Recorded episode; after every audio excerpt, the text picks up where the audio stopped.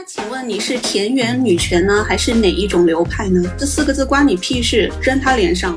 我有一条，就是他就是说女权内部不统一，说我装外宾，然后我回复是男权内部统一，你装什么人上人，直接没发出来，就我不知道敏感词是哪个，我觉得是男权。那是我最近最文明的一段留言了，我一个脏字都不不带，居然被举报了，还成功了，还禁言三十天，哎我天哪！看他在那儿就是自言自语一大通，什么你看过哪个女权大 V 给那些山区的女孩子捐款啊？啊！我靠，张桂梅校长都自己建了一个全女学校，还不女权吗？都打入中国了，我就说建议他同网去看看。对呀。说那个彩礼是狗屁女权什么什么的，然后我就反过来说，我说我说嫁妆难道就是狗屁男权吗？我就是对着他说的，我也直接被禁了。我是男的，我说的话能信？我说那你闭嘴啊！这条没发出去。他莫名其妙的由 A 推到了一个 B，然后你给他讲 A 推到的其实是比如说 A 一，然后有 A 二，他就开始说 C，就是一个这样的，就真的。我觉得他们不适合说话，你知道吗？他就说小红书是女性的特权。这个平台让我觉得非常的那个有偏见哦，非常 bias。就是不管你是为了赚男人的钱，还是不管你是说所谓的让这个平台更加的平和，或者是不要有太多争论，你是出于什么想法？对你这样的设置会非常的歧视和非常的不公正。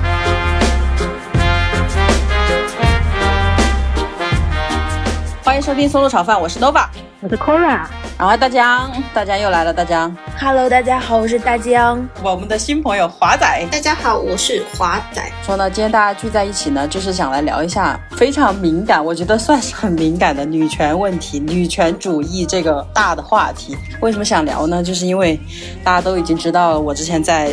小红书上发了一条帖子，我其实那条帖子根本就没有任何引导性，我就是给大家翻译了一下维基百科上关于女权主义的一个解释，然后它的发展，而且就只有两三段话，我也不知道那些男的怎么就搜进来了，然后就在开始下面各种乱七八糟的说一些，这叫什么呢？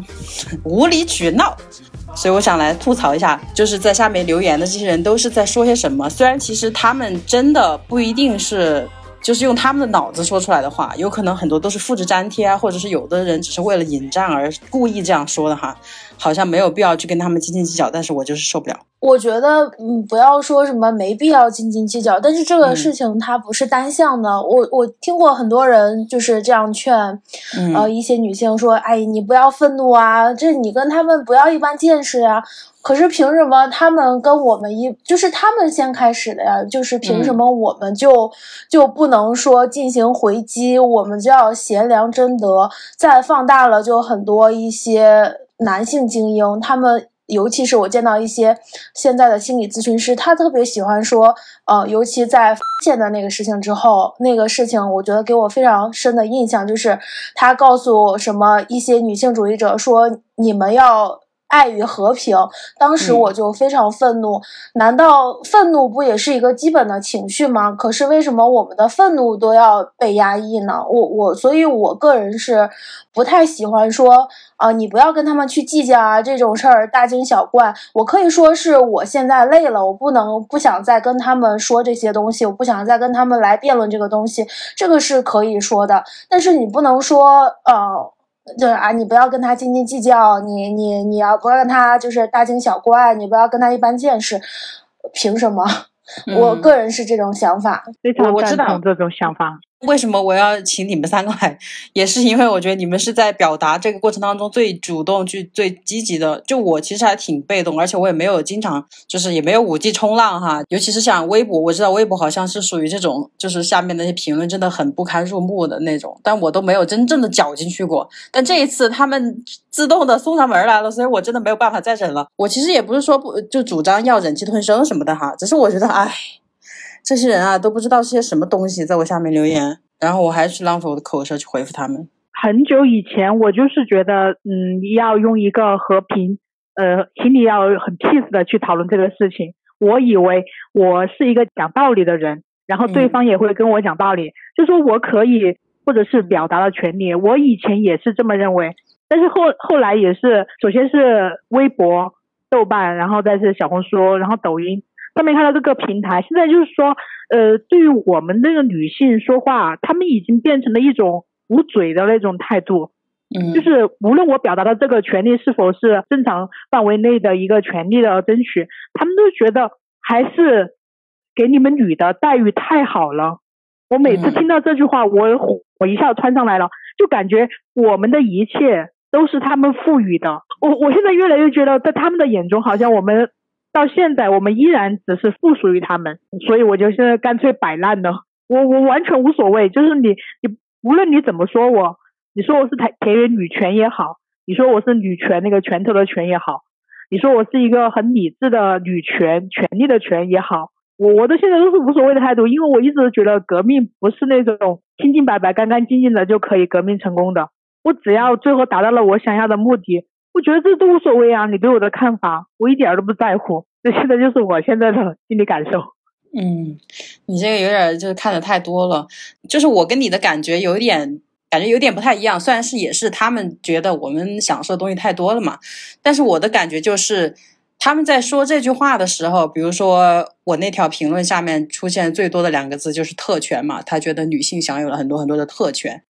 我觉得这些人在说这句话的时候，并不是说这些特权是我们男人给你的，而是他们作为男人没有享受到这个特权，他在责怪这个社会为了笼络你们女性，然后搞出这么一些事情，然后。抢了他们的蛋糕，我觉得是他们在愤怒，觉得我们踩到他们尾巴了。所以我当时有一个回复，就说：“我说，就他就说，我们男的有什么特权吗？”他说：“你你说出几个我看看。”然后我就说：“可能像你这样失败的人也没有享受过什么特权。”然后大江就在下面帮我回复嘛，说：“这个不叫特权，我们连权都没有，这怎么叫特权呢？”我我觉得这个特权是一些，嗯。就是是一些有权阶层，他现在要让渡自己的权利了，因为像我们如果争取的话，肯定是他们可能要失去一些。我们就很简单的，以前比如说一些人的家暴或者是言语暴力是很理所当然且普遍的，但是当呃反对家庭暴力和言语暴力逐渐成为一种政治正确的时候，他们在这个过程中必然是不舒服的。现在我们可以说。你如果家暴，我就报警，我就可以让你有一个法律上的，包括社会上的一些损失或者是一些制裁。呃，但是以前他们肯定是特别舒服的一种生活状态，所以他们我我会理解为他们把这个东西看作是就是他们自己的一种让渡。现在就是要考虑很多，然后现在就是比如说在女性女性主义、女权主义的去推。群体内部会有一些分离主义的讨论，就是说，呃，比如说这个这个咖啡厅、这个书店、这个酒吧，就是只允许女性和一些跨女进入，他们可能觉得这就是一种特权了。事实上，我觉得，呃，并不是我我不会感觉是说他们呃附属于，我只是觉得就是他们对于失去自己的特权，反而会认为这就是给我们的特权。我我会这样理解，嗯，对，这个确实也是，这个是当时引出这个话题的第一个矛头，就是他们说那个广州的女性车厢嘛，觉得是女性的特权，可是那些车厢里面坐的。都是男的，这个我不知道。是啊，就是有那种图片出来，里面坐了非常多的男生。托就说他这种女性的这种车厢，它只是一种倡导，并不是说是一种法律的社会的规定，说只能有女性进入，对吧？也并没有说那些男性坐在上面，然后就把他们抓起来，把他们怎样。可是就是这样的一个倡导性的，然后相当于就是提供女性一些便利的东西，都能让他们感觉到被冒犯。而且像你这个话题，你讲这个女权主义，你只是将它翻译了一下，为什么有这么多男的精准的就找到了你这个话题，然后进行了这个火力的攻击？我觉得可能就有这么一部分人，他就会专门在各个平台去搜索，然后会去传播各种各样的，甚至他们会集合在一起。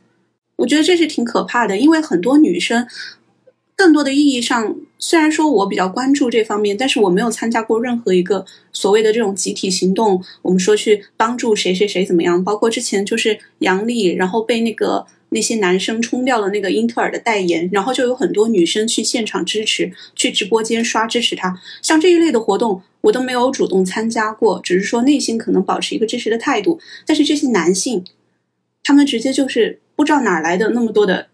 空闲的时间，所以有时候并不想跟他们理论。如果他上来就是对你讽刺、对你攻击、阴阳怪气，那完全就可以该怎么做就怎么做，就以其人之道还治其人之身，没有必要跟他讲道理。已经失去了那种怎么说呢？就是失去了那种耐心跟他们讲道理。就他们也不是为了跟你讲道理，他就是想宣泄。对。他就是想恶心你，你看，他是问他问你那句话，那个下面有一个评论，他说：“那请问你是田园女权呢，还是哪一种流派呢？”嗯，关你什么事儿啊？这四个字关你屁事！扔他脸上。那条他还在钓我鱼呢。他说你是赞成 history 还是 her 还是 her story？我操，他就是故意的，他就拿着那一两个点，而且我觉得有一点非常可怕的，就是因为我们平时也是就是。这些软件只会推推送给我们我们关心的话题嘛？然后之前有一次，我就在 B 站上面搜索，就发现因为那个杨笠啊，还有谁谁谁说的什么话，然后就出了非常多的男性 UP 主，看上去就是咱们在路上不会多看一眼的男性，然后坐在那种类似于城中村，这个人也没有什么太大的本事，然后也没有什么太多的知识，然后他竟然就能开一个视频，然后在那里疯狂输出他的意见，然后说这个。嗯，女嗯，杨丽怎么怎么了？然后这些女性又怎么怎么了？然后为什么讨厌她？说怎么怎么样的？然后有非常多的人认可她，我就觉得女生是不是太多时候咱们都太羞于表达了，或者是没有那么多，确实没有他们那么多自信。只是你有一些想法，你都不愿意表达出来，然后可能会觉得自己的表达不够准确，或者是嗯，也许就说没有那么的专业。可是他们就很很容易就产生自信，然后就去表达，然后就得到了很多人的认可。很可怕，我觉得他这种行为让我想到了川普。我觉得他就是属于最原始的那种情绪的一种聚拢，没有加工过。就如果我们真的去思考过这个事情之后，可能就没有那么的莽撞了。但他们不 care，而且本来就人家就天生自信嘛，所以感觉跟我们我们如果深思熟虑这个话题之后再去对抗他们，我感觉就是完全是两个维度的人在对抗，好像很没有意义。对呀，因为我觉得我们女生的团体的羞耻心实在是太太多了。有时候我们，我觉得我们的道德感很重。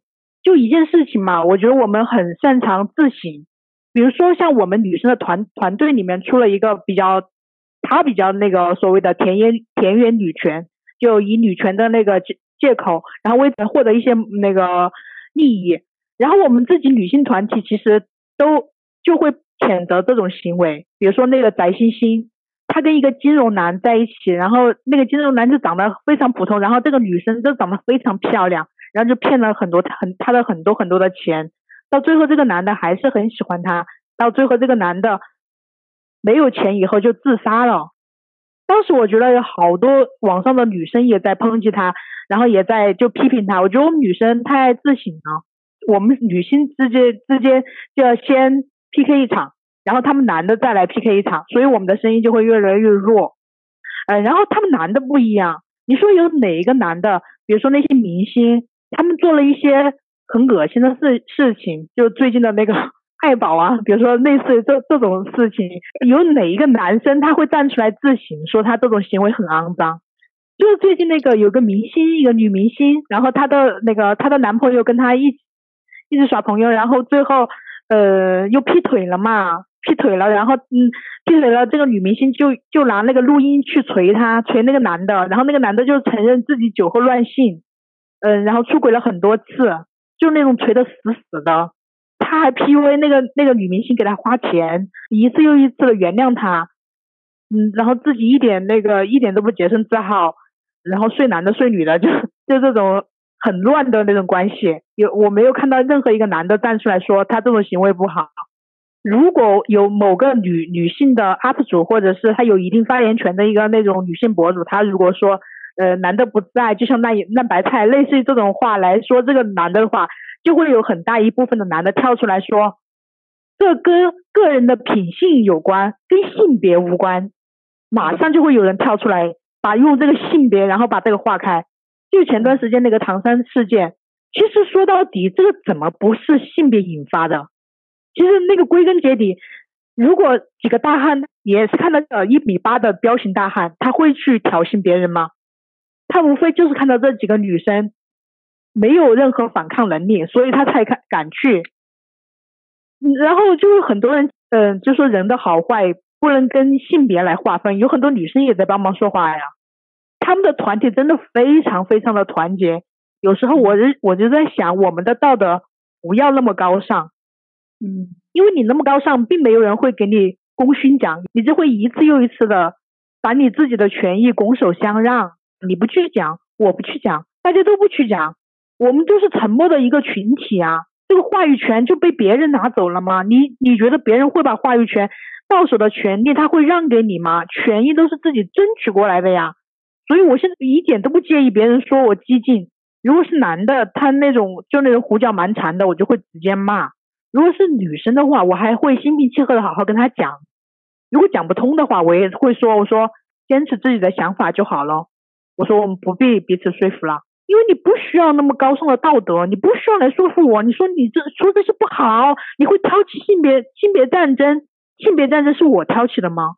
我说这句话不过是一种防卫，我并没有去主动挑事。为什么要说你？你不能反应那么激烈，你你忍着就好了呀。你这样的话会让那个性别矛盾更加激化的，那是我的问题吗？不是应该我去反省的呀？太委屈了。嗯，我我知道，我知道，就是女生不能够这么忍气吞声。但有时候你知道，我就很害怕沦为那种这场游戏的一个，就是那些男的他留言，他并没有真的。首先，我们也承认他并没有真的在说理，他也不一定是真的团结他们男性，他就是为了让你难堪，然后让你怎么样，然后他就是为了激怒你。然后我觉得这个是一个非常雕虫小技的一个什么心理战术吧。然后你就中了他的圈套，我就不想这样子。我不会难堪呐，他说什么我都不会觉得难堪。然后会有些男的会对你进行荡妇羞辱啊，看了去看我的主页啊，他觉得我穿个小背心呐，他说如果你不媚男的话，你会穿这么少。我说我乐意的话，我裸奔都可以。嗯，关你什么事啊？我就会乐意。嗯，那你这个真的已经很厉害了。就目前来讲，我还是没有，就还没有听到这些恶言恶语。但如果听到了，我真的不知道我承受得了还承受不了。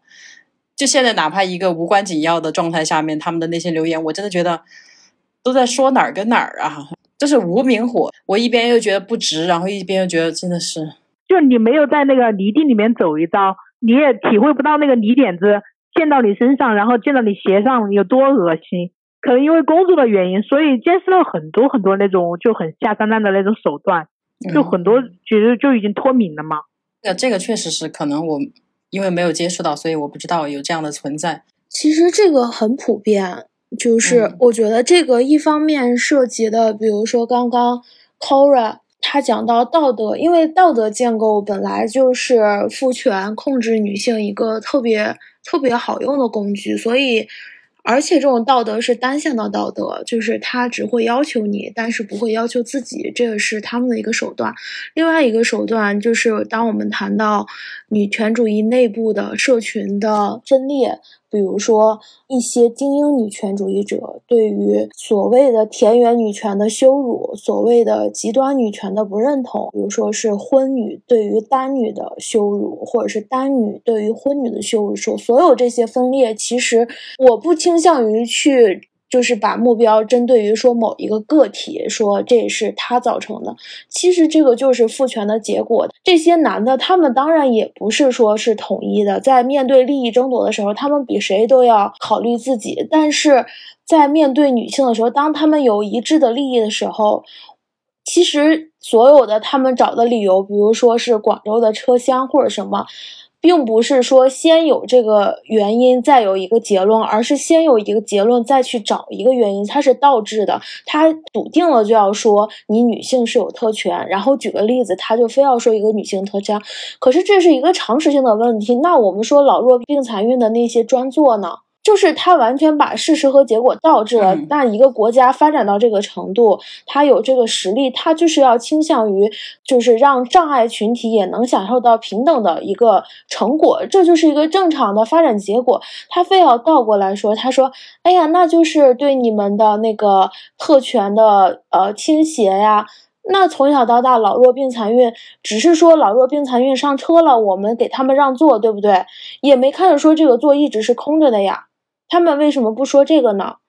所以我感觉，一个是他会倾向于用道德来绑架你，道德绑架的一个预设就是他觉得女性是是沉默的，女性应该是一个优雅的、贤惠的，他还是这种预设。就当你说话，并且说的不是他想听的，他非常的不习惯，嗯，然后他就会他就会这样，就是无厘头的攻击。第二个就是说，对于内部的分化，就是。这个甚至也不是我们国家的，就是全世界的，就是，呃，我可以给大家推荐一篇，就是，呃，乔弗里曼，就是她是上世纪六十年代一个激进的女权。政治学者，呃，这是第二波女权主义运动在美国非常重要的一个女权主义者，还是一个学者。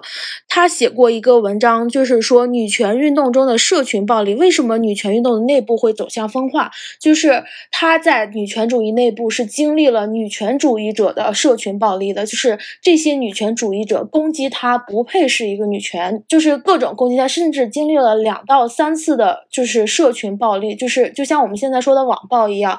这个伤害是非常大的，因为相比于说，对于呃男性来伤害，就是非女权主义者这些男性来伤害，来自群体内部的这种分化和伤害其实是更大的。他当时就写了这样一篇文章，就是他上面就是说，女权主义中也存在一种清理，他甚至离开了那个圈子之后，还在继续被清理，就是这个这种现象，并不是现在的，也并不只是中国的，只是说。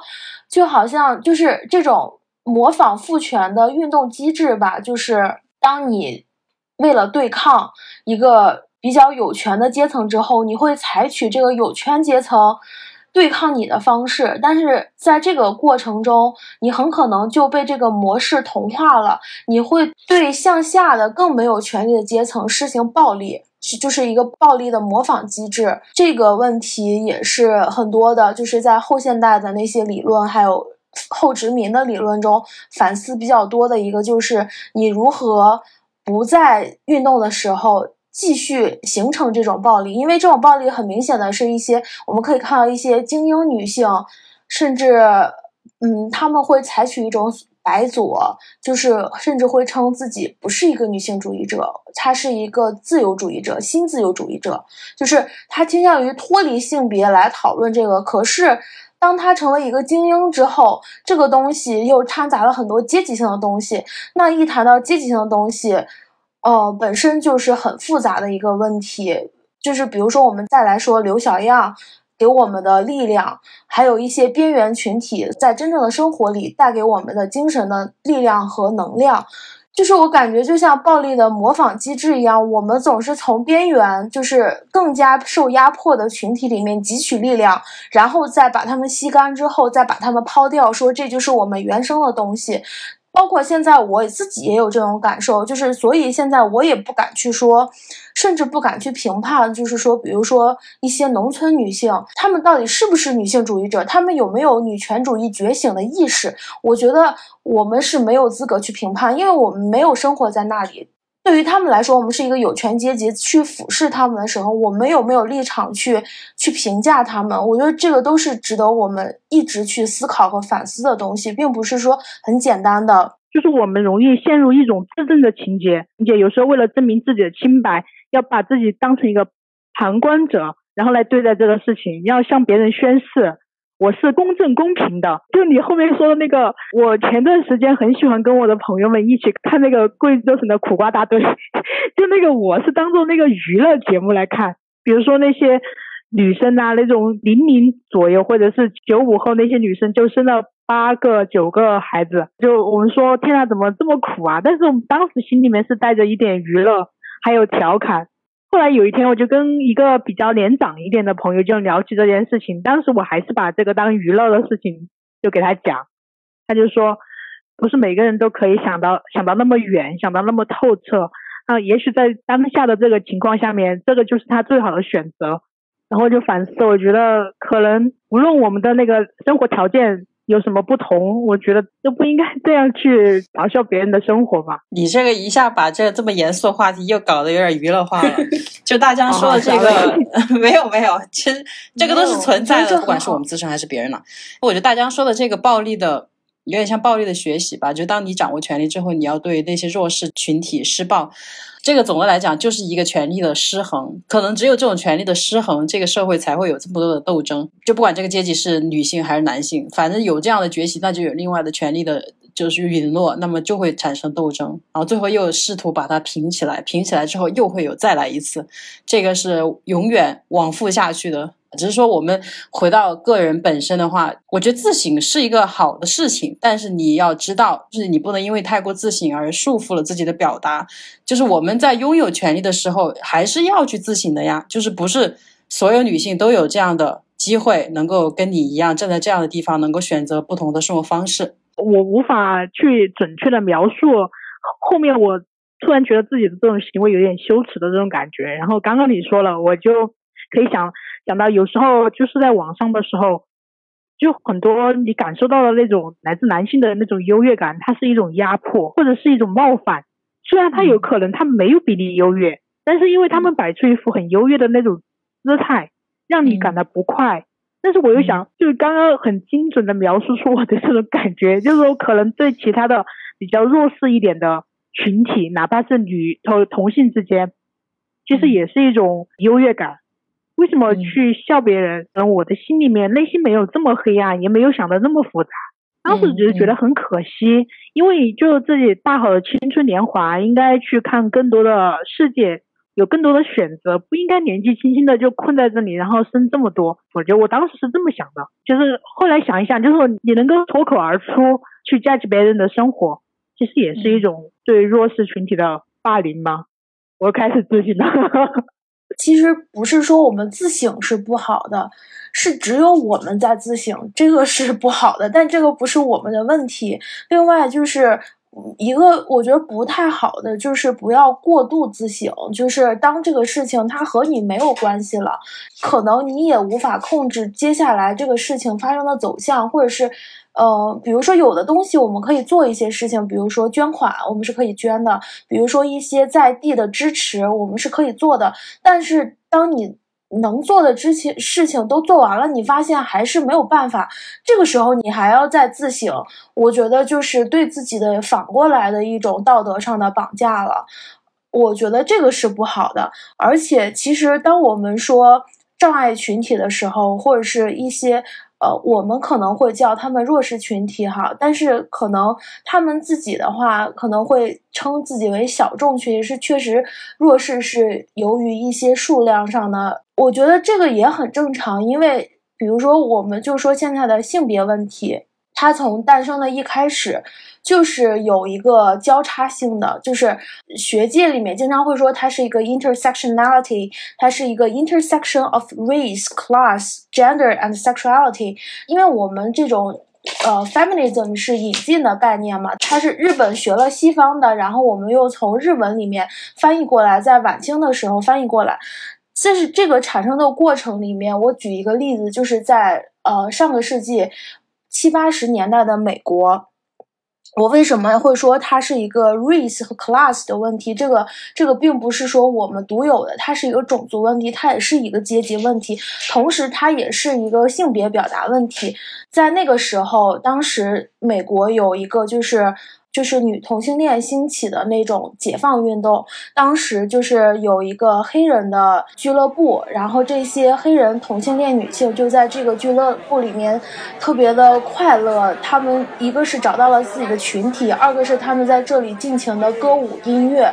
然后这时候有一个亚裔的艺术家就发现了这个俱乐部，他就进去这个俱乐部里面，觉得哎呀好有活力，好鲜活，然后也特别快乐。他就把自己。很多的艺术家朋友都介绍来进这个呃俱乐部里一起来玩儿，但是时间久了之后就会发现，这个俱乐部里面，就是最后就变成了一个充满了白人女性的俱乐部，黑人女性反而不再再去涉足这个这个这个地方了，因为他们说这个地方变了，它已经不是我们的俱乐部了。同一个时期，就是一些白人女同学会叫自己 butch lesbian，就是呃，她可能是有一些男性化的那种，她会叫自己 butch lesbian。但是这样的黑人女性，她不会叫自己说这是，她说自己这是，她说这是白人女性的特权。我们叫自己 aggressives，就是这样产生了一种阶级上的对立。这个在呃中国也是一样的，比如说在中国的女权，它的。发展的过程里面，这个主体其实一直以城市女性为主，这个主体里面很少会包括农村女性，而且包括对于一些就是种族上面的，我们现在也可以看到，比如说对于。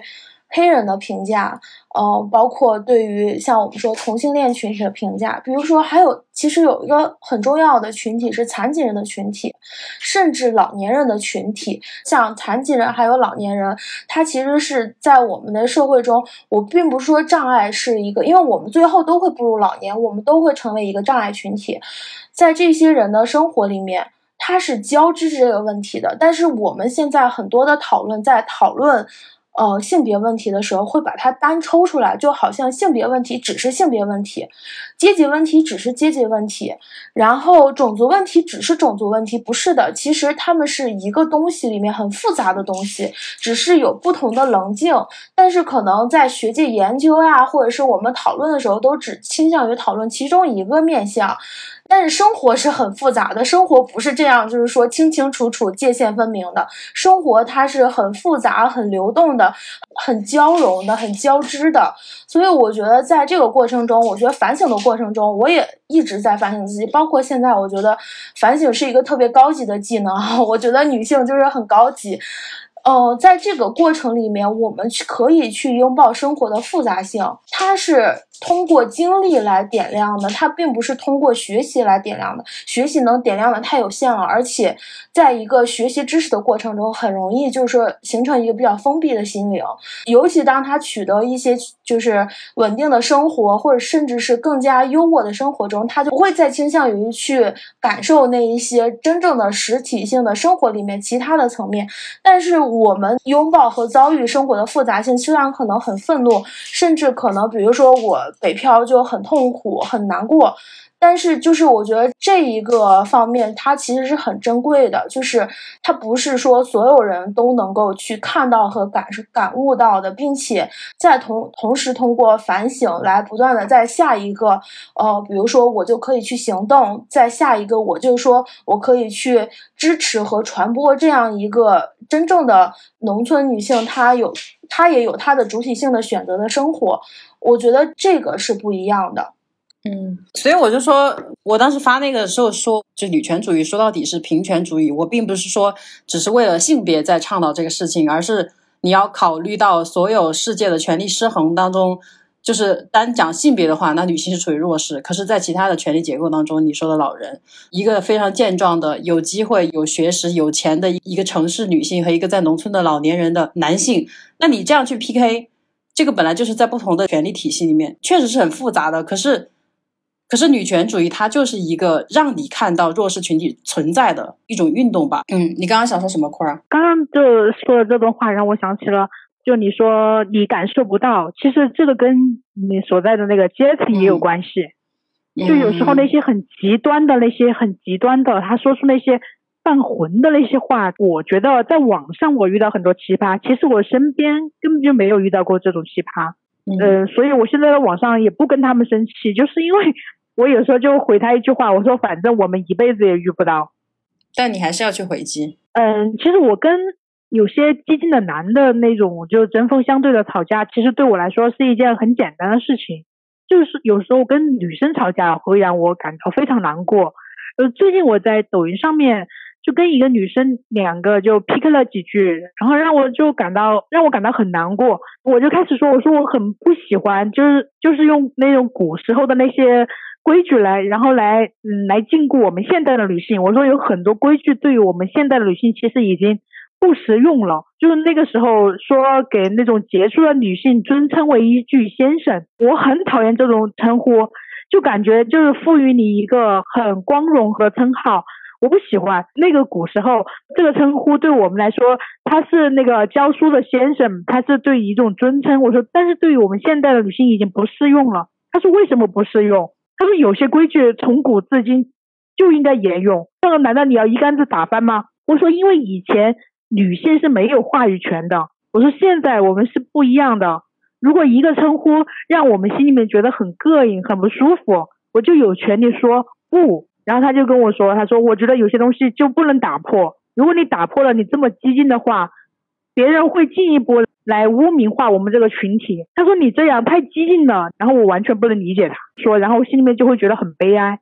嗯，这个就有点像大江刚才说的，在这个女权这个范围内，得到了一些更多权利的女性对一些。弱势权利女性的压榨，也不叫压榨吧，就是一种暴力，这是一种语言和一种态度上的强权。对，但是我也不知道怎么来形容，因为我的就那种跟他聊天的那种感觉，感觉他跟我应该是，就我们也不存在那个强势和弱势，我觉得我们都应该是受过教育，然后可以和平沟通的人。而且他的那个语气其实也很好，他说姐妹，他说你不能这样做，你这样做的话会被被他们打成女权。这样的话，他会对我们整个群体造成更大的恶性的影响。我说，难道我我现在对这个称呼感到很恶、很反感？就是那时候那个杨绛先生他自己亲口说的，他说我很反感用先生来称呼我，他说请叫我女士。然后他就说不可以，他说你这种行为就是在给我们女权泼脏水，给我整不会了。我觉得你说的这个例子。虽然在节目里你可能也没有办法，就就不太好说这个事情的原委哈，但是我觉得它有点像那种传统美德和一些现代权利的这种对话，然后会产生一个谁赢谁输。那传统有的传统是好的，有的传统是不好的。可是有的传统不好吧，它或许在一些比如说文学史呀，或者是在什么上，比如说你这种比较文绉绉的一种。我不知道哈，就是我不知道这个先生对对女性进行先生的称呼这个渊源在哪儿，但是就在那个时代，或许是非常不错的，就是你尊敬一个女性为先生。我觉得肯定是认可他，对吧？但是放到现在确实不太那么合适了。可是他又值不值得去保留呢？可能他值得保留，他就仅仅值得保留在历史书里面，我们把它供供在那个神坛上，哈，这是我们中华文明灿烂的历史，怎么怎么样？但是你要用那个来要求现代的女性，确实这个已经不太合适了。肯定是不太合适的，因为首先以前说尊称他是先生嘛，是因为他在。某一些领域有非常好的一些贡献，然后是一个非常厉害的人。但是如今本身这个词它就已经向下兼容了，并不是说要有能力的男女才能被称作为先生，而是随便路上一个普普通通的男士，你都可以叫他先生。而一个女性，当她在有了非常多的成就之后，才能拥有这样的一个名号，那么很自然，女性心中就会觉得这是并不是一种赞扬，反而是一种。某种意义上是一种侮辱，那么相应我还可以反过来说，这变成了先生是一个男性独有的特权的一个称号，而女性只有当你到达了一定的层次之后，你才能够某种意义上和这些普通的男性平等，或者是平起平坐。所以这个很多女生很讨厌，应该是因为这个原因。而且我还很讨厌，就是在一些就是很有名的，比如说那些教授他们上课啊，或者是在 B 站上面各个平台上讲课的视频上，比如说那个戴锦华教授，当他讲各种的时候，就有人叫他戴爷，好像在某些人看来这是一种尊称，但实际上他并不是，就好像一个女性只有拥有了一定的男性气质的时候，她才是值得称赞的，对吧？这种所谓的男性气质是男性所独有的，所以他们是不愿意。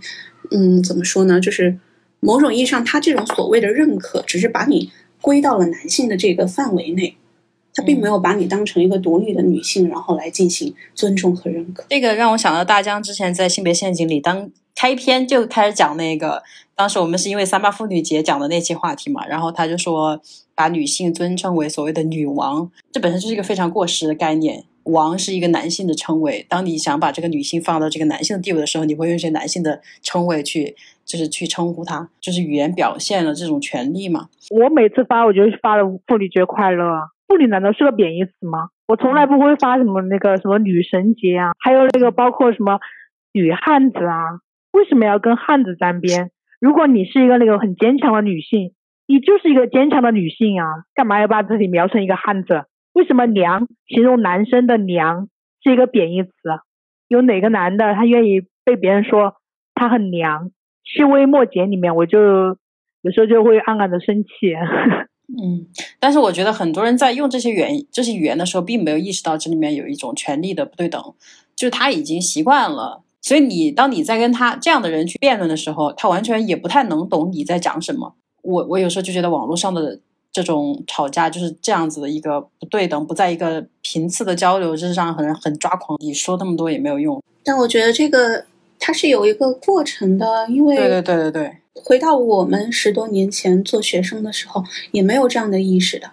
嗯，就是随着你看的多了、听的多的、认识了多了，可能你会有不同的想法产生。然后那天你的评论下面有一个男生的回答，其实当时我看了之后也是觉得也会比较戳我。他就有一个男生算是理中客吧，他就说：“嗯，你们女生只会在网上嚷嚷什么什么要权利，而现实生活中你们到底做了什么呢？立法。”然后各个方面有参与过，然后有参加过吗？参与过了呀。其实这也是一个很正常的问题。我们这一系列的参与，在我看来还是一个思想意识上面的启蒙。这我我感觉我自己是没有找到更多的可以参与的方式吧。最多就是可能我在课堂上会从无意识到有意识的去相对客观的去说出一些观点等等的。然后至于怎么判断，就留给学生他们自己去做。但我觉得不是说女生在网上的这种发言它是没有任何功效的。那么对于很多就是还没有这种意识觉醒的女性来说，那么可能更多的女性发言能够让她们有机会接触到这方面的一些认知认识，那么可能对他们也是一种改变。当然是，而且我觉得就是这种参与不一定是非常宏大的，说，呃，我要设立一部法律，那个男生他在放屁，如果。我们人人每个女性都能设立一个法律，那这是不可能的事儿。但是，比如说在那个妇女权益保障法，它有几次修订，那我们每个女性就是都可以去参与的呀，提出自己的意见，甚至在生活的方方面面，比如说我今天倾听了一个姐妹她的创伤，因为倾听也是很重要的一种支持，那这也是参与。为什么不是参与呢？我我感觉可能这些男性，那就是尤其是在你小红书底下评论的男性，他他有一种很明显的家国同构叙事。你看他们讲的都不是自己的事情，他们讲的都是非常宏大的东西。但是这个宏大的东西，其实说白了和他个人有关系吗？他个人可以去控制或者是改变吗？这个我们都可以再来探讨的。但是他会反过来用这个去说你有没有怎么样，这本身就是一个就是不可能的事情。所以我觉得，嗯，我们的参与反而是在日常的生活的点点滴滴里，尤其是很多事情发生了，今年发生了很多，我觉得是。我们岁数应该都差不多，是我们成年以来最接近女性生活真实的。可能也由于网络传播的原因，我们看到了更多的女性，还有女性是怎么样生活的。尤其是在今年发生的事情之后，我觉得我前所未有的行动了起来。比如说，呃。像我们这种讨论，像我们读书会，像我们一起，比如说哪怕是分享一篇觉得好的文章，像我们去倾听，像我们一起出去，哪怕是一起玩乐，然后都感到很高兴，没有被消耗的感觉，反而是充电的感觉，这都是一个。就是一个群体内部的力量和参与，我觉得这都是行动，就是做自己能做的，这就够了。因为这个事情其实是非常漫长和疲惫的。当我们看向很多发生的巨大的创伤的事件，它当然给我们所有人都带来创伤，因为我们明白，我们很有可能就发生那样的事情。那样的事情离我们并不远，从小到大，我们就从性骚扰开始，从公交车上、地铁上，我们听过的、目睹过的，职场上，就是现在仍然在发生的那一些歧视的、骚扰的话语，太多了。所以，当就是很多还有男性会问，和你有什么关系啊？又没骂你，啊，和你有什么关系？又没发生在你身上，怎么可能没关系呢？我们。其实我们关注这个事情，也不是说呃为了一个什么女性群体，其实就是为了我们自己。我们明白，假如我们再不发声的话，再不说出我们是怎么想的话，我们再不这样互相支持个体行动的话，那一个事情很有可能下一个发生的就是我们身上呀。所以我觉得，嗯。嗯，就是行动，它不是一个非常大和呃，就比如说华仔，他会说在课上会宣扬这种。那我相信，在你的班级上，如果发生了一个呃男性对女性的事情，你肯定会出手干预的。那这也是行动，行动就是小而具体的，它它就是。很好实现的，它没有那么的庞大和理想化，我觉得这也是行动。你这么一说，我就觉得那个男的在 PUA 我，就让我反而就是失去了。对，我就突然就觉得，对呀，我为什么要因为他说的这些话？其实他他说的这些话没有任何意义，因为他也不会站出来为我们做什么，对吧？然后他只会在那儿就是说站着说话不腰疼，说你看你们做的这一系列有什么意义呢？实际上他是在 PUA 你。对，是呀，他甚至也没有遭遇过创伤，就是很很有意思。嗯，他就只会说啊，你们什么都不会做，只会在这嚷嚷。做事情的这么多，是你没关注好吗？我就我就从来我也不生气，我觉得我跟他们就是，我觉得我在做慈善，你知道吗？就分享爱与知识，我也不会生气，因为其实他们，你看，如果你跟他讲道理的方式，他们到最后他们也说不出话，他也觉得自己无理取闹，他们也无话可说。我觉得就很简单。而且就是刚才你们讲，一个是 Cora，他讲到就是面对另外那个，就是那个人说啊，你不要这样，你这样会被呃说为是女权，会害了我们群体，这是一个方面。另外一个方面是，呃，就是说一些男性对于女性的女权的攻击，我觉得这个问题里面背后隐藏着，就还有比如说对于一个男性气质说他娘的这种侮辱，呃，它还蕴含着一种在传统的异性恋的。性别结构里面，会对性别角色有一种期待和预设，我觉得这个是，呃，隐藏的很深的。比如说那种就是互相的攻击，他就会觉得他会预设一个，那那个女性会不会预设一个正统的、主流的女权？或者是女性群体应该是什么样的？他可能会有这样一个预设。同时，那些恐同的人，他会对于一个男性气质有一个预设。但有这样的预设，本质上是一种社会社会控制方式的延续。就是当性别从五四以后，我们引进那个社会性别的那种基于男女分工、男女劳动的这种经济模式以后，比如说我们共同合作、各司其职这种说法，其实也是基于一种社会性别的劳动分工。但是这种劳动分工很，它其实一个很模糊的东西。当你越界的时候，它就会被用来攻击你。但是这种攻击其实是。我觉得很无理，因为我们都是经济已经，比如说现在我们活在一个这样的时代，一个赛博时代，就完全发生变化。甚至我认识的一些 Z 时代的呃小朋友，也不是小朋友，年轻人们，他们甚至会赛博身体化。当你把网络也当做自己身体的一部分的时候。这里还会有性别吗？你可以是任何性别，你可以是男性，你可以是女性，男性装女性，女性装男性，这个事情简直太普遍了。我觉得，当这样的人来攻击你，也不要为之而受伤或者是受束缚，因为这背后的逻辑其实是一种控制的思维。他觉得自己能够来评判你，这还是一种权力的凝视。他觉得自己有权来评判你和凝视你，这个跟他是女性还是男性没关系。这是一种主人能指，你该怎么做还是要怎么做，不要说因为你觉得她是女性，所以我有姐妹情谊。在那个我刚刚分享的那个，就是就是女权内部的清理，就是他有一句话说的非常好，他说姐妹情谊是好的，他可以杀死姐妹。一些受伤的人他是是这样的，所以我觉得没有必要说，呃，用同样的也用社会性别来去分别对待。他这种权利和主人能指，也就是爹的这个东西，它不分性别的，嗯，所以就是我觉得要鉴别的东西，也是我们要跳出一个性别框架来来看待这一些迎来的这些评论啊攻击，嗯，而不是要说就继续在用这个框架而束缚住自己。我我想补充这一点。反正就只要他说的不对就骂，管他是男女的。我也不会跟人就很激烈对骂，可能那个是前期，呃，可能是被举报怕了，害怕了，禁言禁多了，现在根本就没有跟他们骂。只要有人来干我，或者是我说我讨厌自称女汉子，或者说我讨厌那些鄙视别人娘的人，或者是。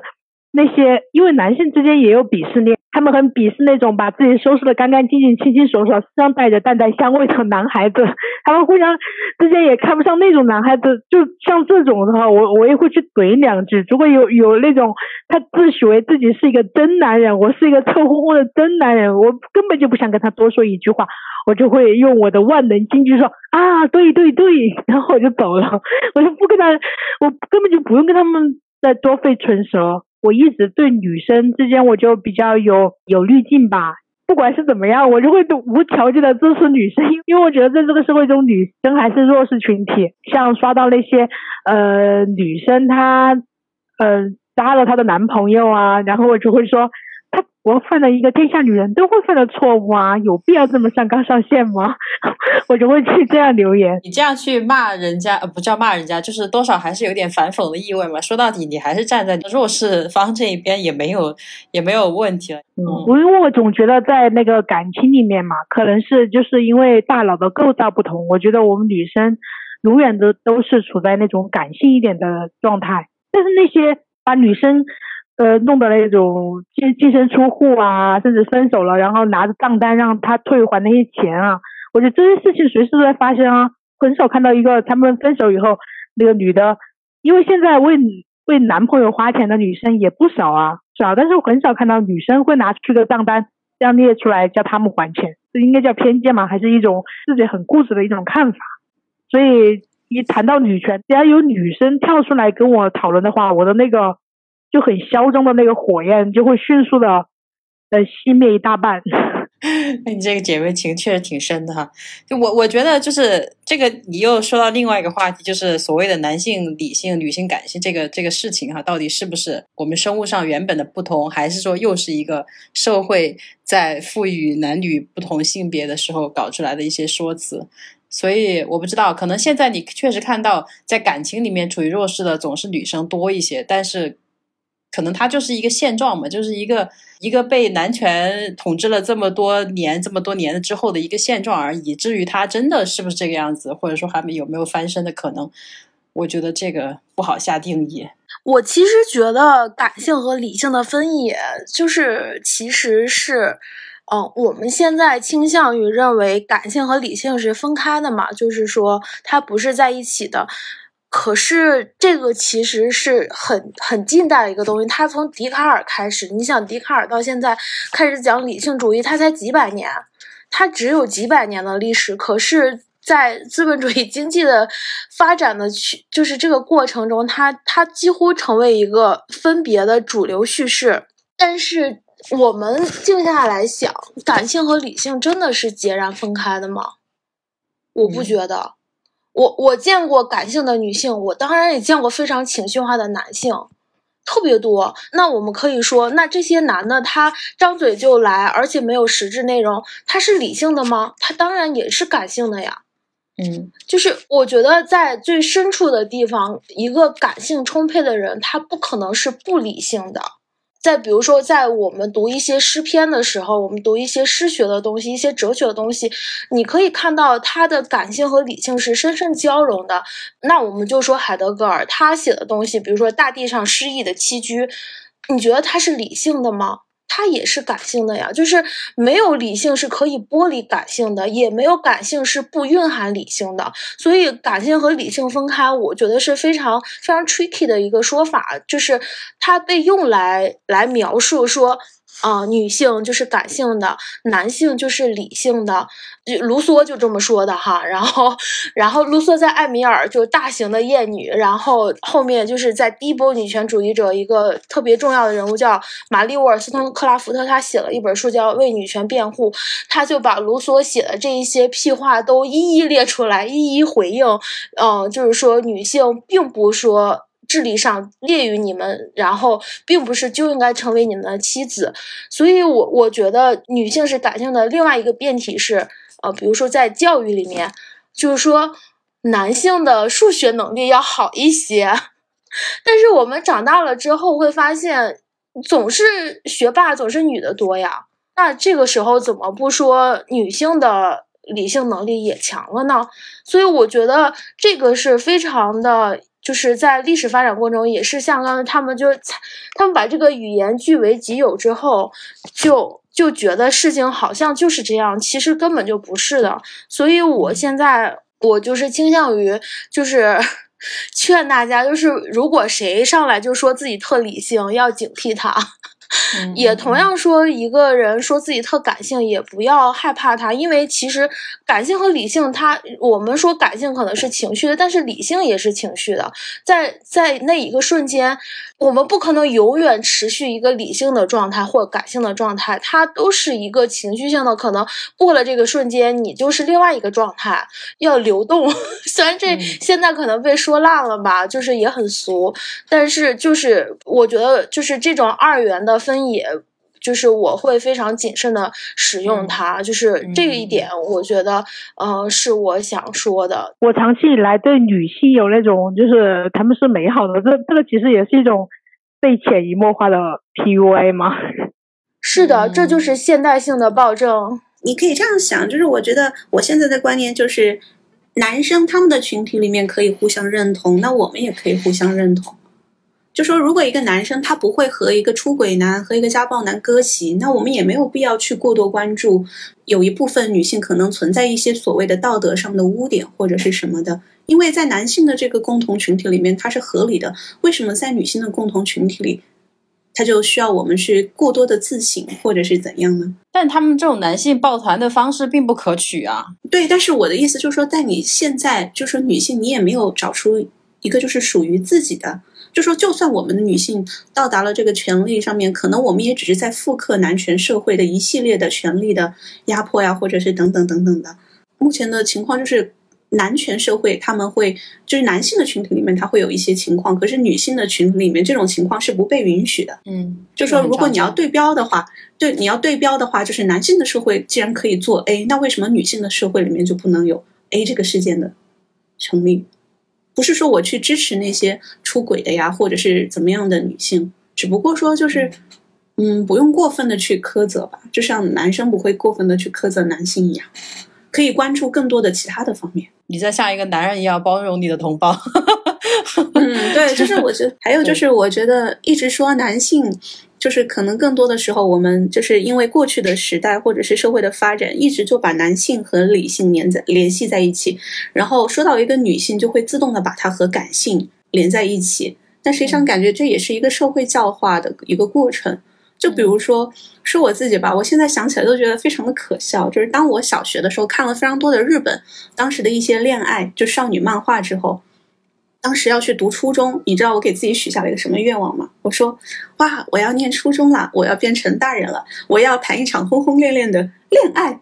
就现在想起来就觉得非常可笑。可能作为一个男生，他不会有类似于这样的一些，因为在他们看的那些，包括就是他们所喜欢的一些。嗯，看的一些电视啊，或者是动漫呀，小时候接触的一些东西，都是告诉他们要去争夺，要去战斗。那么他们在以后长大的过程中，他们争夺、战斗的东西就是这个社会的资源。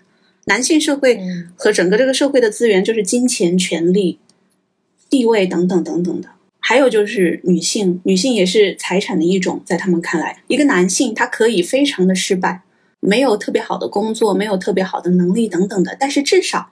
如果他能够结上婚，那么可能他还能够得到自己的男性社会的共同的认同。所以说，有那么多人都那么在意就结婚这个话题，为什么那么多的男生他会在意这个女性要多少的彩礼？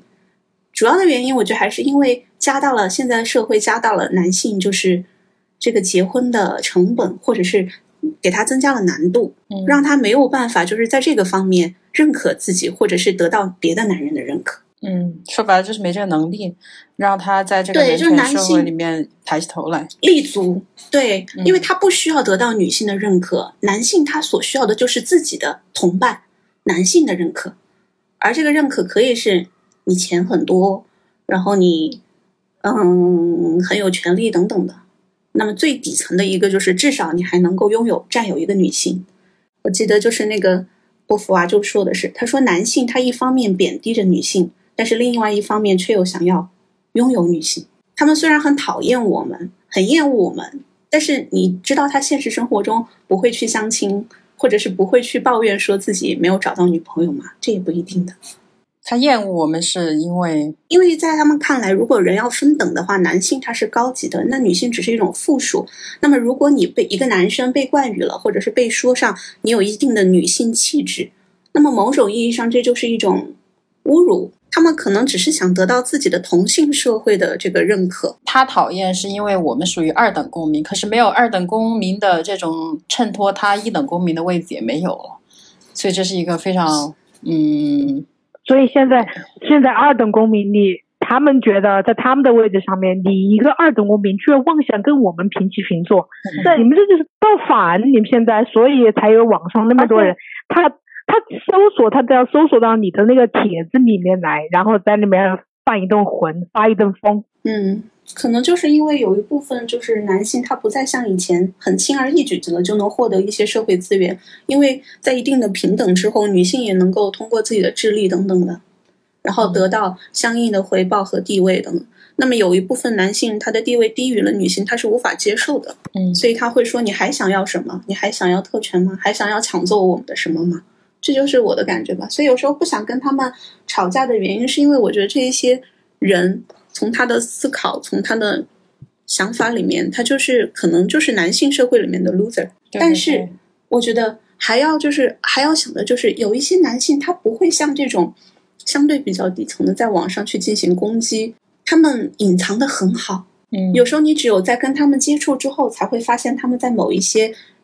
语句里面或者是行为里面表现出来了对女性的不屑，我觉得这种是比较是吗？他们没有 losing the game，他们还是赢得了很多东西，所以他的地位是稳固的。对对对，他还是会看不起你，但他不会跟你来抢，因为跟你跟你来争论，因为你并没有获得夺到他的什么资源，就就他还是就传统男权吧，传统得力的男权，嗯，不会跟你来计较那些女性车厢就女性车厢啊，人家可开车的人，他跟你争这个车厢干嘛？我身边就有，我觉得就是你其实还挺认可他作为一个朋友的，但是你跟他谈起男女话题的时候，你还是觉得潜移默化当中他觉得，但你如果不讨论男女话题，大家都聊得挺好的，都是一样的学历啊，工作也差不太多，然后吃饭也不会说谁邀请谁的客，就这些方面都非常的看似平等，但你一讲到这个男女，他还是就透露着那种 父权社会的优越感。比较优越感，就是凝视，就是你但凡跟他有一点那种利益上面的争夺，你就可以立刻的评判出那个他这个人对这些的看法。那时候我大学毕业的那个第一份工作，摄影工作室嘛里面，然后我那时候耍的一个很好的一个女一个女摄影师，她自学的，然后那个很多那照片拍完了，就是她统一来处理。嗯，那个时候有有的照片就拍的太烂了，就拍的很垃圾。呃，处理起来非常的吃力，他就去给他们提意见，然后那些男的摄影师就说：“他说修你自己的图，你能拍出这样的照片吗？”然后那个女生就很不服气，她就自己自学，她的技术真的还可以，因为她的审美就很不错，她就拍出了很多照片，很多照片以后，但是她只是自己拍，她从来没有想过要往那个方面发展，她只是自己业余的很很喜欢，因为那时候大学刚毕业，没有意识到女权这些问题。第一次遇遇到嗯感觉到这种问题，就是因为那个时候有一个摄影师，他一方面他又非常看不上这个女生的东西，然后另一方面他又用一个号去模仿这个女生拍，就是抄袭别人，抄袭别人，然后他嘴巴上又要去骂别人，说你们一天搞这些干嘛？然后女生拍照不就是玩一下嘛？然后我当时就就就就这种行为，然后感觉很奇怪。然后让我又想到了那个，其实网上那些喷彩礼的，我是以前我一直觉得很奇怪。你如果觉得不值，你不娶她就好了呀，你不取又没有人把你抓起来，那你干嘛要去骂啊？甚至去骂所有的女生，又不是每个女生都找你要彩礼，你就跟你要结婚的那个女生商量啊。如果商量不到，你们就拉倒呗，你你就去找下一个人啊。我其实我觉得这这件事情就很简单。或者是你可以去找那些不要彩礼的啊，你干嘛要在网上把所有的女生都骂的那么难听？而且那个有的女生是那个丁克嘛，然后那男的也在网上骂我丁克，我又没跟你结婚，我就要跟自己的伴侣要商量好啊。如果他能接受，我们就结婚；不能接受就算了呀。我又我又没有骗婚，那男的在网上骂了哟。他那个吐槽彩礼那个很正常嘛，就是刚才华仔说的，他娶不到媳妇儿，他付不起那个钱，他在他们男人堆里站不起来了，那怎么得了呢？失去了男人的尊严，失去了男权社会给他的庇佑，他失败了，所以他生气，很正常。我理解他生气，但是理解他生气的同时，他不应该在我这儿来骂，他应该去骂他媳妇儿或者是他女朋友。对呀，但是说那个他就说怎么要钱，然后我就说不好意思，我们这边没有彩礼。我觉得好奇怪，我觉得东北也没有说，就很少听到彩礼了。我觉得是，我就那个男的说彩礼，我超级震惊，你知道？我觉得现代社会我真的没怎么听到彩礼这个事情了。嗯，而且也有嫁妆这个东西啊。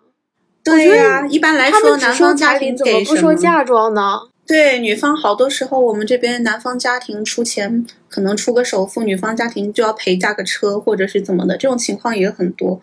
就是我感觉他们就想说的难听一点，空手套白狼吧。就有些男生他可能因为自己没有能力，或者是觉得自己靠父母也很难拿出这个所谓的彩彩礼，他就希望。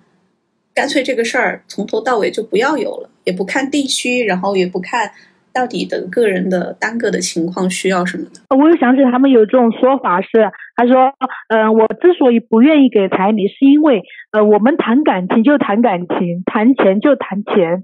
如果我们只是那个 呃钱的关系的话，那我当然我要去买一个新东西啊。他说那个我们就用了这么久，这个用就已经旧了呀，谁愿意？花花几万块钱、几十万去买一件穿了几年的 T 恤呀，真的，他们这种话说出来啊，你可以感觉到他们的内心里面把那个女性哈，有那有多那种看清女性，物化嘛，这个是非常常见的。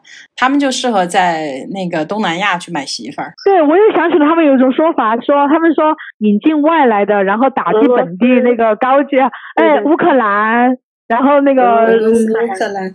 越南还有越南，越南很江浙的话，我就啊，说你说的对对对对对，然后 我就不会再跟他讲话了，我就不要再跟他讲话。我说都是一句话，显得我像个呆瓜一样。他给你几万块钱，然后就把你买断了，你就那样做牛做马，生是他家的人，死是他家他家的鬼。就是他怎么把女性禁锢在就是一个二等公民或者是第二性的位置上呢？他就创造一种这样的一种话语权，就说女性。你是一个男人或者是一个家庭的私有财产，对吧？中国以前古代就有这个话，就说“未嫁从父，既嫁从夫，夫死从子”。你没出嫁的时候，你就跟着你的爸爸；然后你嫁人了，你就跟着你的老公。你老公要是死了，你就跟着你的儿子。反正就是一个男性主体的话语权。所以我现在一般去参加这个婚礼，我就看到那种西式婚礼，都是这个爸爸把女儿的手要交交给这个女儿的丈夫。就感觉像是一种财产的传递，就你能懂那种感觉吧？以前就会觉得哇，好有点感动，但是又有点怪怪的。然后现在就会觉得，这不就是把我家的这个财产一个东西，然后交给了这个男方，一点都不浪漫，没有那种感觉。因为你仔细去想，就是。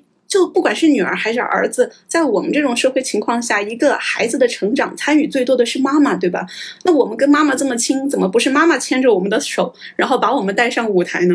就是他这种仪式感的东西，其实就是一个把女性给私有制的一种方式吧，这是我的感觉。还有一个就是，因为他觉得你是他的财产，所以才会有那么多的，可能现在好一些了，有那么多的男性，他都强调就是女性要有贞洁，嗯。然后就说什么处女才是最好的，所以现在不是就有人反而反其道吗？然后就说这个男的要守难得，当男人是不会有人喜欢的，也就是一种讽刺他们。我觉得这个特别有意思，就是把这个性别对调一下之后，不是之前我看那个电影《那男人要自爱》那个一个法国电影，反正就是里边那个男性突然。就是撞到了一个电线杆，他醒来之后，他的世界全部都颠倒了。他的老板是一个女的，然后他就要他要穿紧身短裤去上班，反正就是完全颠倒之后，你觉得原来这么可笑？就是这些，我我刚刚想起我那个，就知道知道的越多，你越会感觉不浪漫。因为我拍婚礼的时候，我自从知道他说新娘为什么叫娘，你就是他新的娘，新的娘，照顾他。对你多了一个儿子，就是因为你从他的老娘手里把他接过来，你要照顾他，所以你是他新的娘。我就是我我在婚礼上跟他说，他说哦。新郎，你可以拥吻你的新娘了，然后我心里面就会升起一种很诡异的感觉。对啊，就不管他就是有没有那种真正的这个科学依据，可是这个解释本身就 make sense，对，就本身就很有意思。就有一个新的娘了，吃喝拉撒你全都管他，对吧？然后这些男的，就是好像离开了老婆，也不是说所有的男生都是这样，但是很多男生他就觉得，嗯，理所当然。你就该照顾我了。然后，就之前那个抗疫战士里面不是有个护士嘛？然后当时有个男的，然后他就在他老婆走的时候，他就说：“你放心，家里的这个家务全部交给我。”然后不知道大家看那个后续的新闻没有？然后后续那个护士回到家里面说：“男士已购置了最新款的扫地机器人。”对于这种男性，他稍微做一点，就是可能承担一些责任或者是什么的，就会有社会上各种媒体上面的感动，然后各种赞扬。而且我觉得很多媒体他们喜欢去宣扬，就说什么爸爸带孩子只要活着就好，然后就发一些，嗯，我我很讨厌这样的宣传。他为什么不能带好孩子？我觉得他是故意的。对，因为妈妈就会很担心啊，他故意把孩子带不好，然后因为他知道上班比带孩子要轻松很多，他形成一种社会的共识，就好像这个男的他只要能把这个孩子带的不死，然后带能让他活下去就行了，就仿佛这个要求标准。对男的来说，就只要六十分就可以。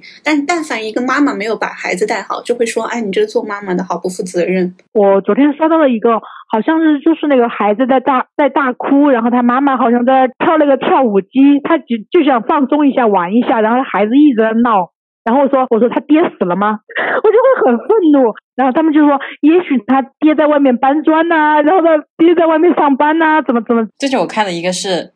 一个咖啡品牌上面的那个宣传，每一位职场妈妈都欠孩子一句对不起，然后网友就说，但每一个职场爸爸都欠孩子一个下跪谢罪了。我这种算非常老的一个话题了，就是已经没有都说说烂了。我看到一个我喜欢的博主吐槽这个事情，他说妈妈要一边努力的赚钱，然后喝着那个咖啡提神醒脑，疲惫的工作，然后每喝一杯咖啡就心里面忏悔一遍。然后每个爸爸欠孩子什么？一个富二代的人生，笑死我了！他既然他都去赚钱了，他咋没赚点钱出来呢？这些真的是风口浪尖，这些广告词也真的敢写，这些文案人故意的吧？蹭热度，妈的，利用我们的流量。我不知道有很多那些广告，他们故意去打那些擦边球。其实广告的那个审核不是要通过几道？为什么要来？他要赚我们女性的钱，又要又要来冒犯我们的女性？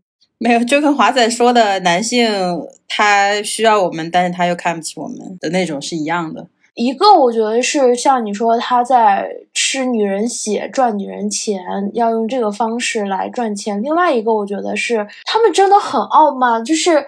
这种话是很冒犯的，他们从来都没有意识这是一个冒犯。我再往后推一步，就是很多性骚扰之后，他们说这是一个玩笑，在这种热搜化之后，他们说这是一个玩笑。那这个玩笑你怎么不对自己开呢？我我觉得每当这个时候，我都觉得。就是屡禁不止，然后每一次我们就是我觉得也激起很多讨论嘛。我不知道是我们的圈层太小了吗？他们还是依然会这样。刚刚你说那个咖啡的那个欠那个对不起，之前也有一些广告品牌也做了这样的事儿，然后出来道歉。可是为什么依然还有？我猜他是一个男性的运营和编辑和广告，为什么还依然有人来触犯这个？这个线呢，我一方面非常困惑，另外一方面我又觉得很无语。我觉得他们好傲慢。一个，首先他没有一个自省的能力，这就不说了。第二个，他要赚我们的钱，他必须他走这种擦边球，他引起我们的那个愤怒，他可以赚到流量呀。这个是我我真的觉得商业套路，就有的人就是在干这种事情，什么道德哟，全部不管谁谁谁的尊严，他只要钱能赚到钱，管他能够付出什么代价，只要能审核通过，我就敢干这事儿。这就是钱的力量。他那种感觉就是那种，我我就怎么样，我就这么做了，你能拿我怎么样？我大不了道一次歉，道道一次歉又不痛不痒，我又不会付出什么代价。他没有一个另外的平衡机制，他知道自己不会有什么损失。但是现在一些，比如说，尤其是 Me Too 运动兴起之后，嗯。就很多稍微有社会地位或者是财产或者是借意拿，他们其实很在意的，就是不会像以前那么明目张胆的，因为这会很 me too 之后很会很容易的让他们失去一切，就是社社死，包括甚至是进监狱这种事情都有可能发生。但是我觉得在我们的语境下，他们还是很猖獗的，就觉得我们干不了什么，对他们。就是力度还没有大到威慑到他们，然后敢去真的去思考这个事情。可能会对他们造成的什么后果？但你们刚才的分享，我觉得超有力量，尤其是讲，就是因为可能拍摄了很多婚礼，包括华仔说他去参加婚礼，我觉得这一段讲的特别好，因为包括我们讲母亲，就是母职是不被认为是一种劳动的。他们之所以那么说，他是觉得，因为他就是这种家政和私有的这种是被排除在政治的那种。那种活动之外的，他觉得这是一个你该做的，然后就是他也不被承认为一种劳动。但是在母职的一个非常紧密的联系就是浪漫爱，因为你要成为母亲，你必须要有一个婚姻。那婚姻之前，你要进入婚姻，你要有一些浪漫爱想象。我觉得刚才你们讲的就是非常鲜活的。就是人都改变不了对方嘛，我就是人只能控制自己。但是我能感受到，在这个过程里，对于浪漫爱叙事的，就是那种叙事的趣味，对于母职想象的那种反思，我觉得。肯定是有用的。最基本的，我们对于自己的母亲，就是不是完全有了一种完全不一样的视角和看法。就是在我和我妈妈沟通的时候，我现在就是非常能够理解她很多很多做法，包括以前我觉得是我很受伤的，我们所谓原生家庭的创伤这种这种说法，我觉得先从一个女性的角度来看。他真的是很绝望、很疲惫的一个状态，他还能做什么呢？可能那个时候他处理关于我这件事情已经是。没有办法了，他也尽力做出的这个选择，所以在后续的交谈中，包括谈到很多他现在在发生觉得很不满、很不公平的事情、很愤怒的事情，我不会再像以前那样，我觉得啊是你不对，然后这个事情现在的社会是怎么怎么样，我不会再这样说，我就顺着他，我我就从他的角度，确实是那个方面太不公了，我就会比他还要。极端的骂那个让他感到不好的地方，然后我的妈妈就会就就笑了，就觉得就是反而这是能够给他疏解的一种一种方式。他他那一刻想要的就是一种支持和力量，有人站在我这一边，他能够感受到我感受的。我觉得这就是我们的力量。他从来也不关于说要改变男性他们怎么怎么着，怎么怎么着。我觉得现在我们能够想到啊。去魅浪漫爱，然后，然后理解我们的母亲，这就是让我觉得非常感动的事情和和力量。嗯，这个就算是我们女性同胞内部的一种团结吧。不管是你对长辈也好，还是同辈也好，就多了很多理解。是的，是的，向上、向上、向下的都有很多理解，包括你在分享你对你侄女儿的一些教育的引导呀，这个都是融入在我们生活里。但是女性太谦虚了，她不会把这个也拿出来，就是不会 take credit，然后就是她觉得这哎呀，这个都是我应当做的呀。我觉得这个是女性应该要向男性学习的，我们要敢于去夸赞自己，就是就是承认自己。真正做了的事情，而不是说，我觉得这个东西是比是比表面上做出一些事情更难的，就是在思想上来真正的颠覆一些原来的想法。嗯，以后肯定会越来越好的。也许现在就是，嗯，当下我们感觉不到那种很翻天覆地的变化吧。但是我觉得，我们就只是，就算辐射的范围比较小一点，就只是照顾身边的人。我觉得也会让自己生存的环境会变得越来越好，所以也没有必要感到沮丧啊，或者是感到无力。沮丧和无力的时候，就要跟姐妹们说，我觉得就是，呃，跟能够接住你这个这个感受的人说，可能有的时候那个时候也你也不是想要说他为你做什么，你只需要一个情绪上的，就是接住你，能够接。能够感受你的感受这样一个存在，他可能也不分性别，但是我觉得很多人这也不分性别，他其实接不住你。但他不会说，我不能够接住你。他其实可以直接说，我接不住你。我现在状态，我也接不住你，我也没办法给你提供什么。其实可以直接说，但他们不，他们反过来说，啊，你有这个是不应该的，啊，你，哎呀，你不必要这样呀。反而说这个，其实反而在逃避你真正想要那个东西。其实完全可以直说，那我就是，比如说我靠自己啊，或者怎么着。反而你在那个过程中会继续受到一种伤害。所以我觉得也要在身边建构。这样的小型的生态生态网络吧，就我会叫它生态网络。就是，呃，你知道，这个时候我会想跟他说，不管怎么样，他会能够感受我，因为感受到你那一刻，你会觉得自己是存在的，这个感受很重要。嗯，但是我觉得，总之呢，我们如果放到历史这个长河当中啊，我们这一代就确实是挣扎的一代吧。你感到沮丧，感到或者是一些负面情绪，但都是非常非常正常的。你在做一件以前是要用流血换来的事情，现在可能没有那么的。我在心里面吐血呀！我的公众号被禁言三四天，我错过这么多这么多生意，我的心也在吐血，好吗？那个审核的，那个审核，我们现在是赛博吐血。嗯，而且我的那个回复也没有很多脏话，根本没有任何脏话，他直接让我发不出来。这这个变成我们今天节目的一个结束吧，就是疯狂吐槽这个平台的审核机制，肯定是男性不用说。我有两个，我跟你说我哪两个？有一个我回了一个装圣母，可能圣母这两个字是敏感词吧。还有一个我就说赶紧滚，越远越好。就这两条都给我警告了，而且这个赶紧滚有什么脏的？人家他都是这么说我的，气死我了。对呀。我有一条，就是他就是说女权内部不统一，说我装外宾，然后我回复是男权内部统一，你装什么人上人，直接没发出来，就我不知道敏感词是哪个，我觉得是男权。可是女权都不是，就是我觉得男权是因为我还有一条是，就是有个人说那个彩礼是狗屁女权什么什么的，然后我就反过来说，我说我说嫁妆难道就是狗屁男权吗？我就是对着他说的，我也直接被禁了。所以我觉得就是小红书是我见过的，是我见过这男权这个词难道也是禁词吗？那他们为什么说女权就不是禁词呢？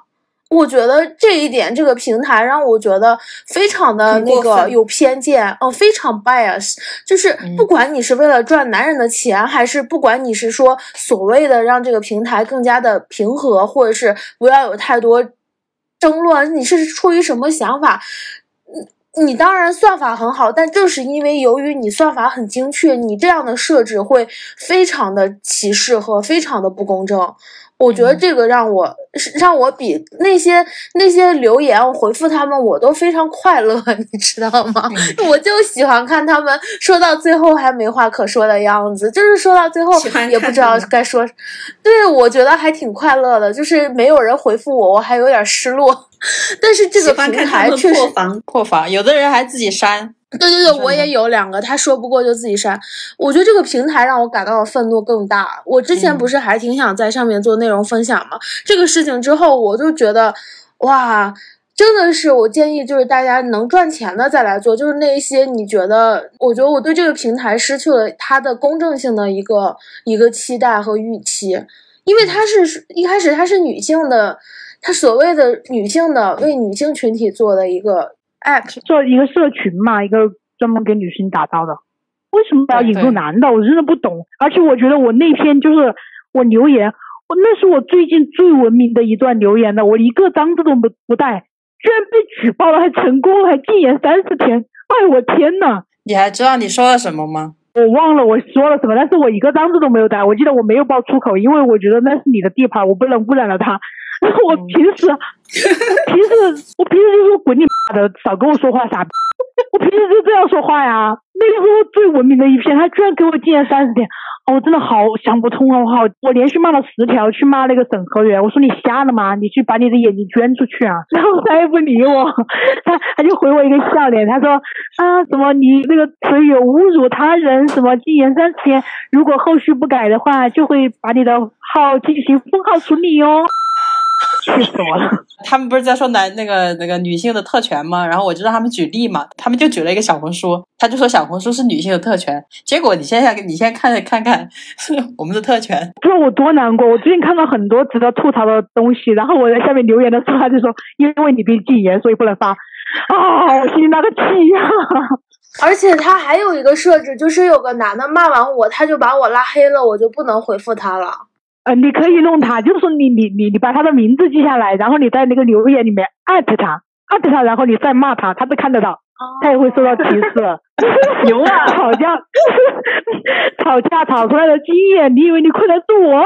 自己删自己评论的那个真的挺小丑行为的，就他在我对，就那就那 her story 那个，他说不过，他中间回了我一段什么，然后他自己又删了。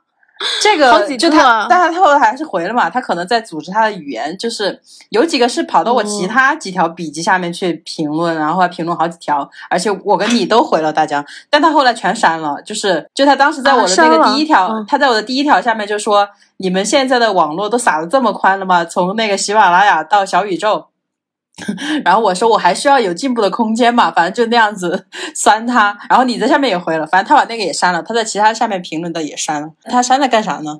因为我觉得他们可能是也是算法推荐到他们。我觉得为什么 feminism 这个贴下面有这么多男的，可能就是他们平时也在这上面打男权，然后算法就把这个帖子推荐给他了。然后你，然后因为我当时搜了一波你别的帖子，就是那个帖子肯定是他来找过来，就是他他在这个帖子里看你其他帖子，那个帖子好像不是推送给他们他们前面的。我看就是集中有那几个男的评论的，就那几个帖子，尤其是以这个 feminism 为为主的，只只有那一条，只有那一条。对，然后我觉得就是 这个算法真的是怎么说，唉，也很复杂吧，生活的复杂性吗？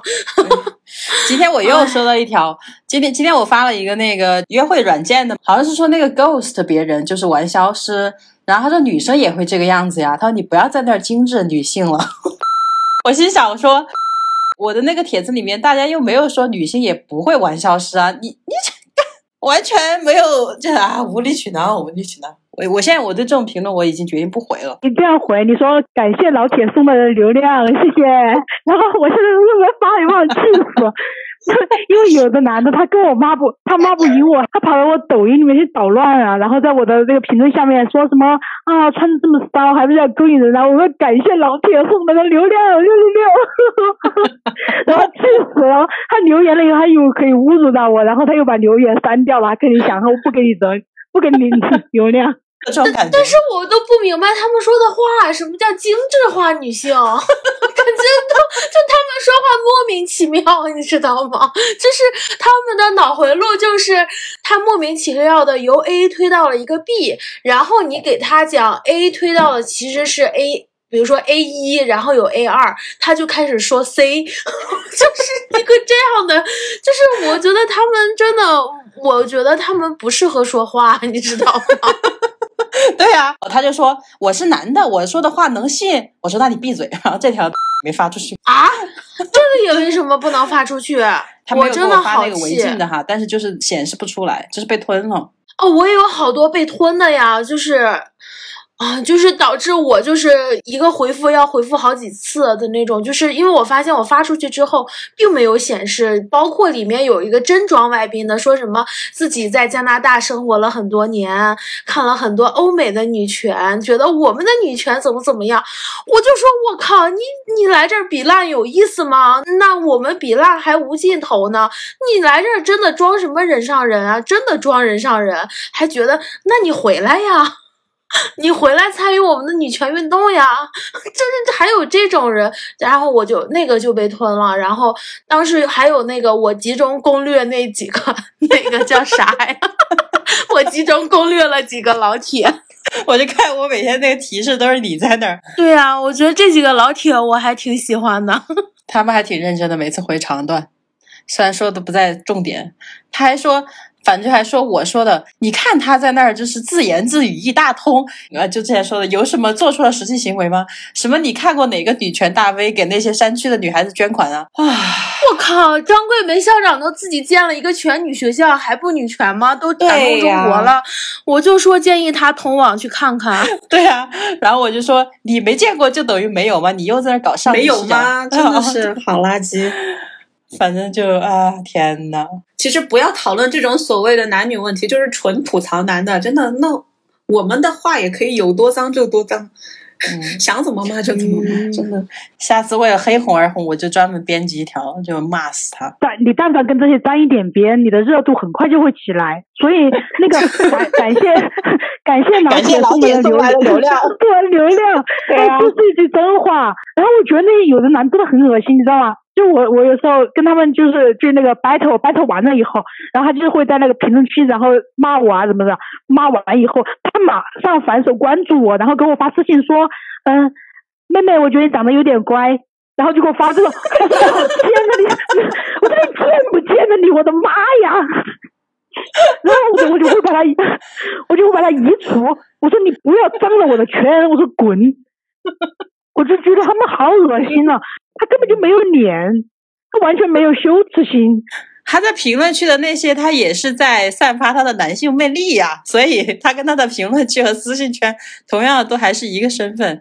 他就觉得啊，他就是想让你注意到他，对，给你说点骚话，他心里乐着呢。